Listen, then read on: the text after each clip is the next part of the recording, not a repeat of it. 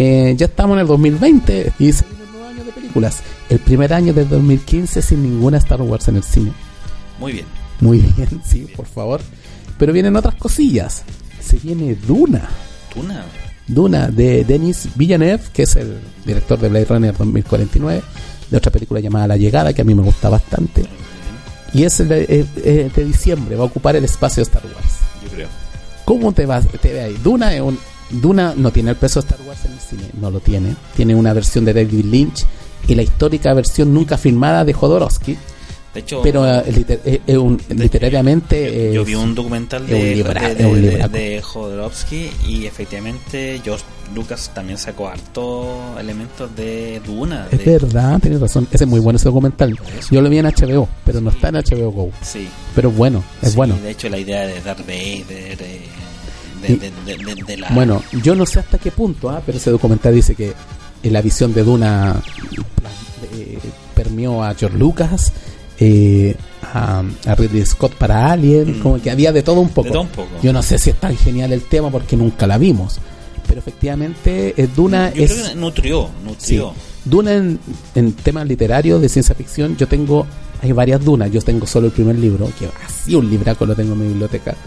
Eh, Duna es importante, entonces es importante eh, y, hay que estar presente. Tiene un buen director, hay que estar pendiente.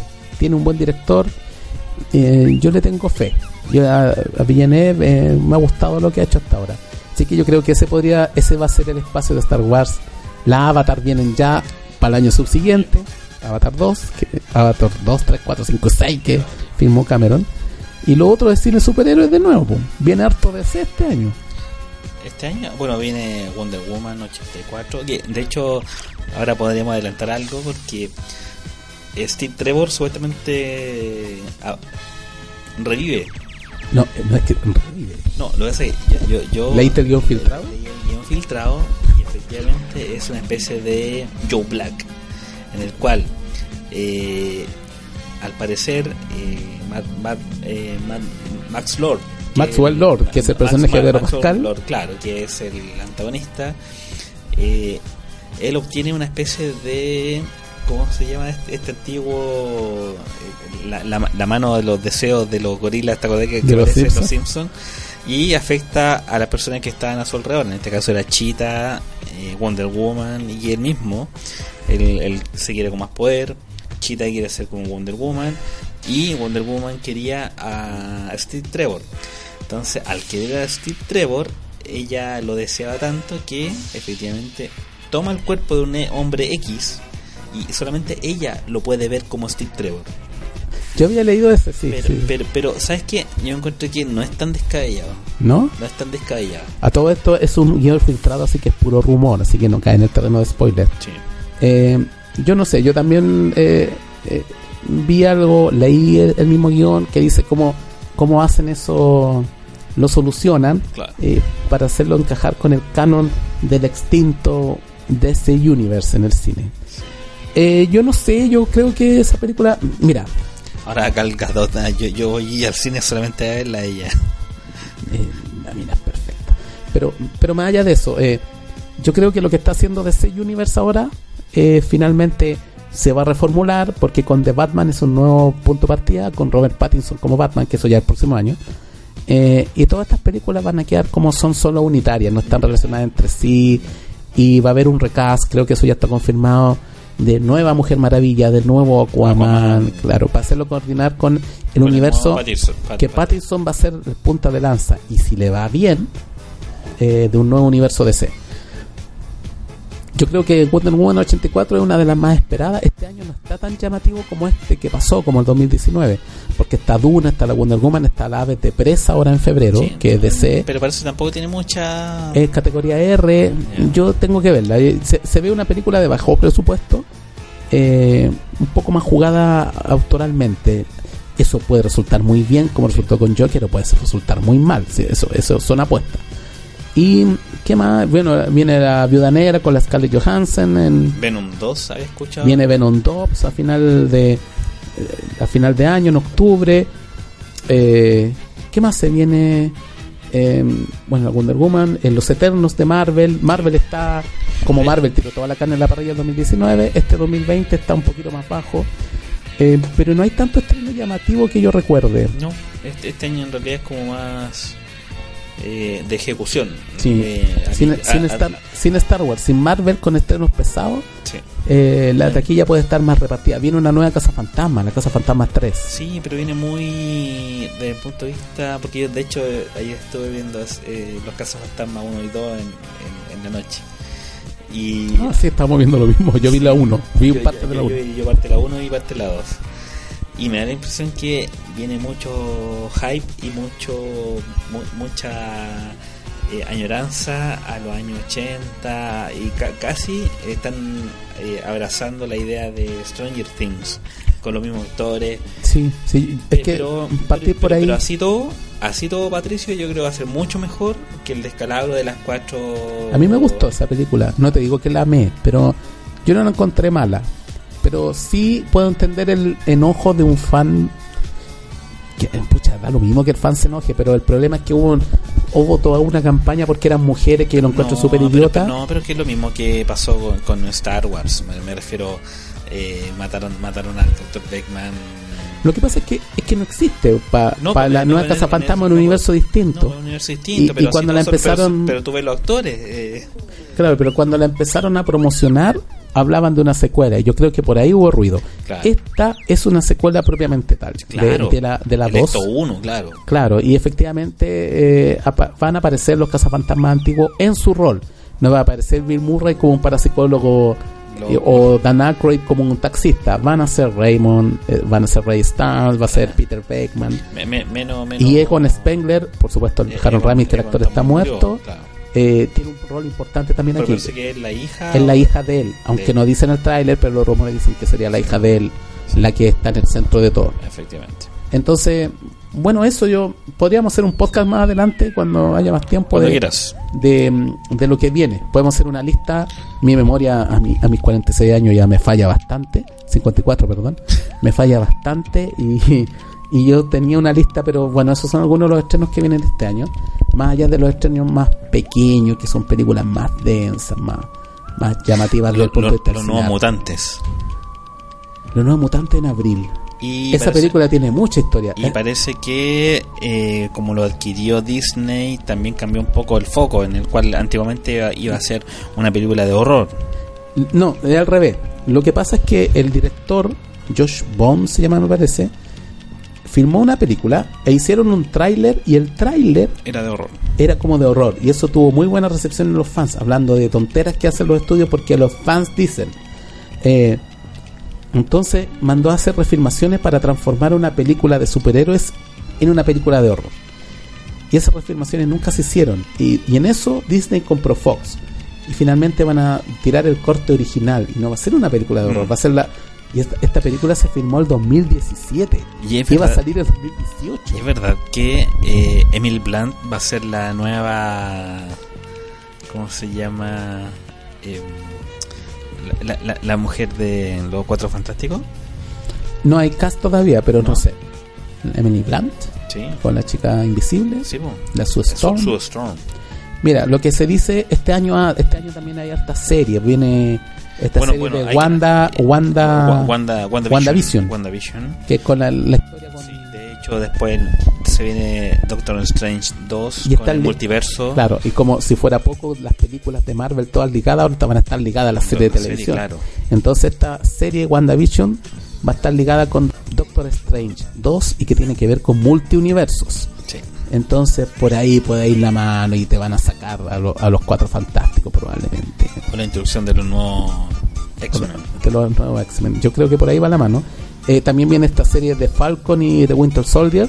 Y parece que ahí también dicen que va a haber conexión al universo mutante. Yo creo que de a poquito van a empezar a, a meter la puntita. Se supone que viene una nueva Blade, pero yo creo que para el próximo año. Entonces este año Marvel va a descansar bastante. No va a haber Star Wars. Y yo creo que ahí puede ser un terreno fértil para que alguna película de C pueda resultar eh, Claro. Llamativa. Y efectivamente. La Wonder es- Woman puede es- llevar es- mucha gente al cine. Spider-Man, al parecer, efectivamente, ya. eh, porque Sony había roto. No, no, eh, se queda, se queda en Marvel, pero por dos películas. Sí. una película más en solitario es como el que los van a buscar cerrar la historia, porque en realidad la la, historia queda demasiado abierta. Eh, entonces va a aparecer en películas, Eh, separada. claro, y en una más de él. Y ahí va a cerrar. Y se supone que están, Tom Holland está grabando un cameo para Venom 2. Pero Venom no pertenece al universo Marvel. Marvel, no. Está muy nerd esta conversación, pero no pertenece al universo Marvel. Eh, y ya había grabado un cameo para la Venom 1. Y no salió porque Disney no quiso. Probablemente ahora no quiera tampoco. Pero porque, claro, porque el Venom de Es que Tom muy, Hardy Es que muy mal. es muy mala la película además, pero el Venom de Tom Hardy es por fuera de este universo Marvel. Entonces hay todo un rollo con los, con los derechos y todo ese tema. Eh, pero eso, pues eso es lo que se viene un poco en, en cine más nerd, más ñoño. Eh, y afortunadamente ya no va a haber Star Wars por un rato. Está bien que descanse. Que descanse. Eh, no sé si la dejen descansar en paz, pero si lo van a hacer, yo no sé si Disney va a aprender los errores. ¿Sabes que la única forma, yo creo, por eso me alegro que no le esté yendo también a esta película? Porque lo único que le duele a Disney son las lucas. Por eso, yo. eh, Que, que entienda que yo- este no es el camino. Yo, no, porque yo, yo soy súper cinéfilo. Y yo soy de las personas que van a ver una película en su estreno dos o tres veces. ¿Por qué? Porque la primera vez uno ve lo más general. La segunda vez uno la disfruta más en el sentido de- del punto de vista como, como la historia, la, La, analiza mejor, sí es verdad. Y la tercera es cuando uno ve detalles. De hecho, la, la segunda vez que uno ve una película es la mejor. La tercera uno ve detalles, el actor secundario, eh, tra- subtramas, etcétera. Pero esta historia de Star Wars, te juro, me dejó tan mal que ni siquiera me dieron las ganas de ir de nuevo. No lo hagas porque yo la segunda vez que la vi salí peor. Por eso. Salí peor porque todo lo malo que no había visto en la primera, ahora lo noté.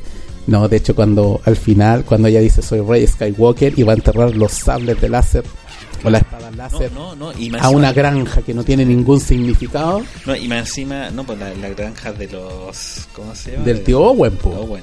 No, y después se, se succionan. Porque, porque el desierto lo su- succiona los. Claro, los pero, eh, eso lo hace con la fuerza, ¿sí? Y lo guarda y ella ve en la penumbra a A- Leia a Leia y Luke. ¿Qué relación tiene Leia con Tatooine? ¿Cuándo pisó ese cochino planeta? Ah, sí, para rescatar a Han Solo. Ah, sí. Pero que fue un rato, po. No, no, sí, yo sí, creo sí, que... realidad, no, eh, igual, igual, igual lo rescató con bikini. sí, bueno, sí. Pero Leia, pero Leia no es una Skywalker de verdad, Skywalker de sangre, pero ella es organa, es de la realeza. Bueno, bueno, ya.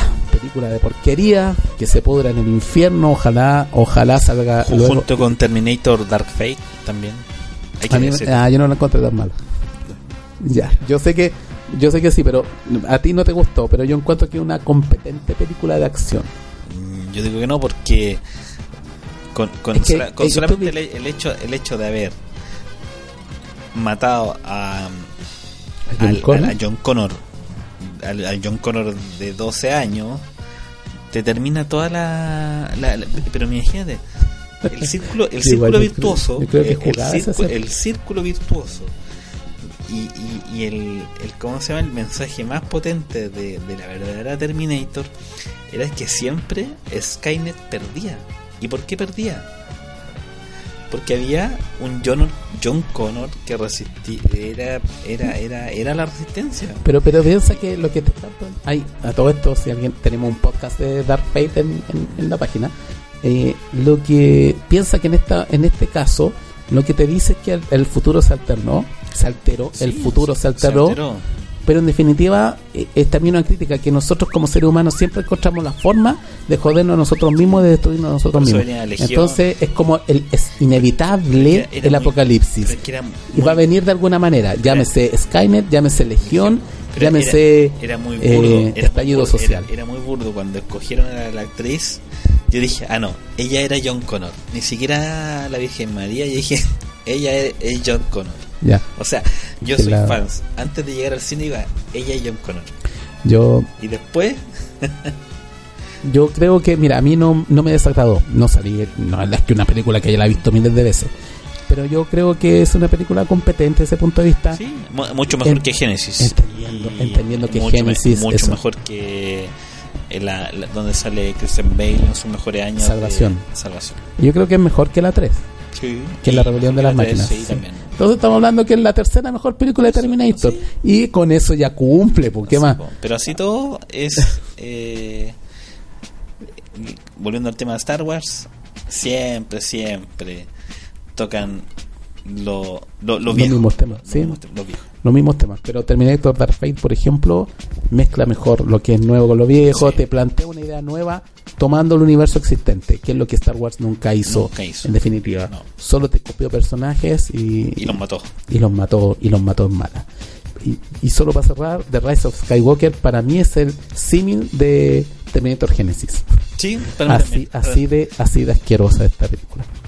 Pero bueno, lo, lo mejor de todo es que aparece poco Rose.